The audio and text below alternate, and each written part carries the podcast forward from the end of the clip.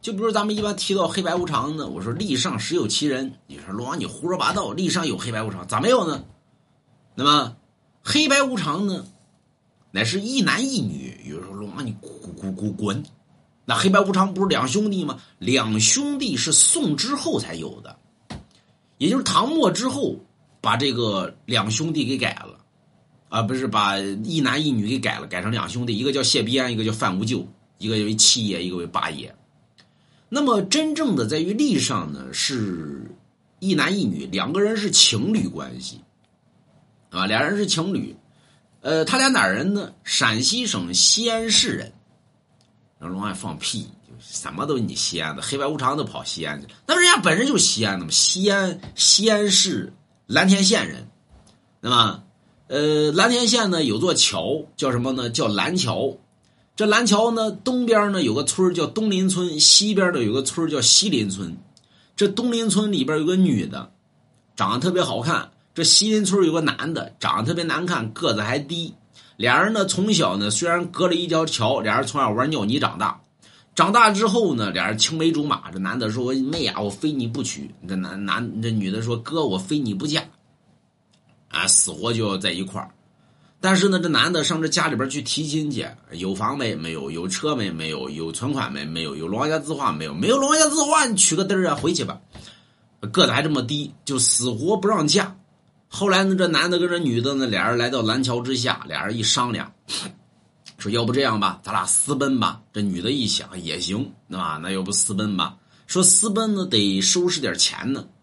这哪有钱呢？这女的说：“我回家偷去。”完了之后，回家偷钱的过程中呢，被他家人发现了，就把这女的呢锁在家中。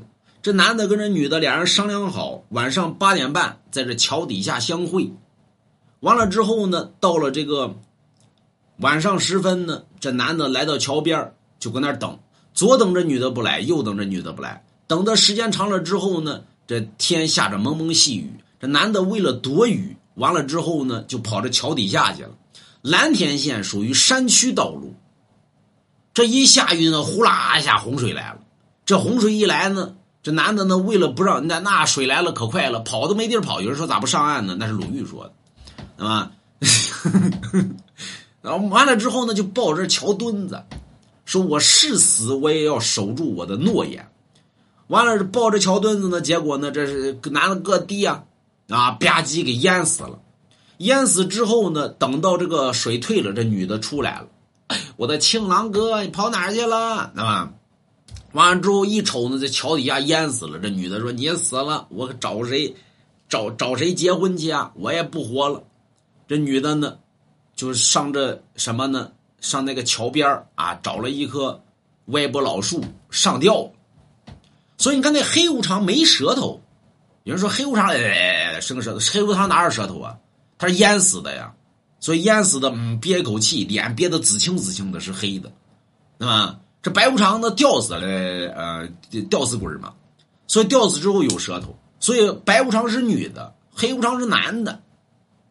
完了之后呢，玉皇大帝一看呢，这俩真爱呀，封吧，封为阴间大司神，所以后来有了黑白无常，黑无常手上拿勾破锁，白无常手上拿丧魂棒。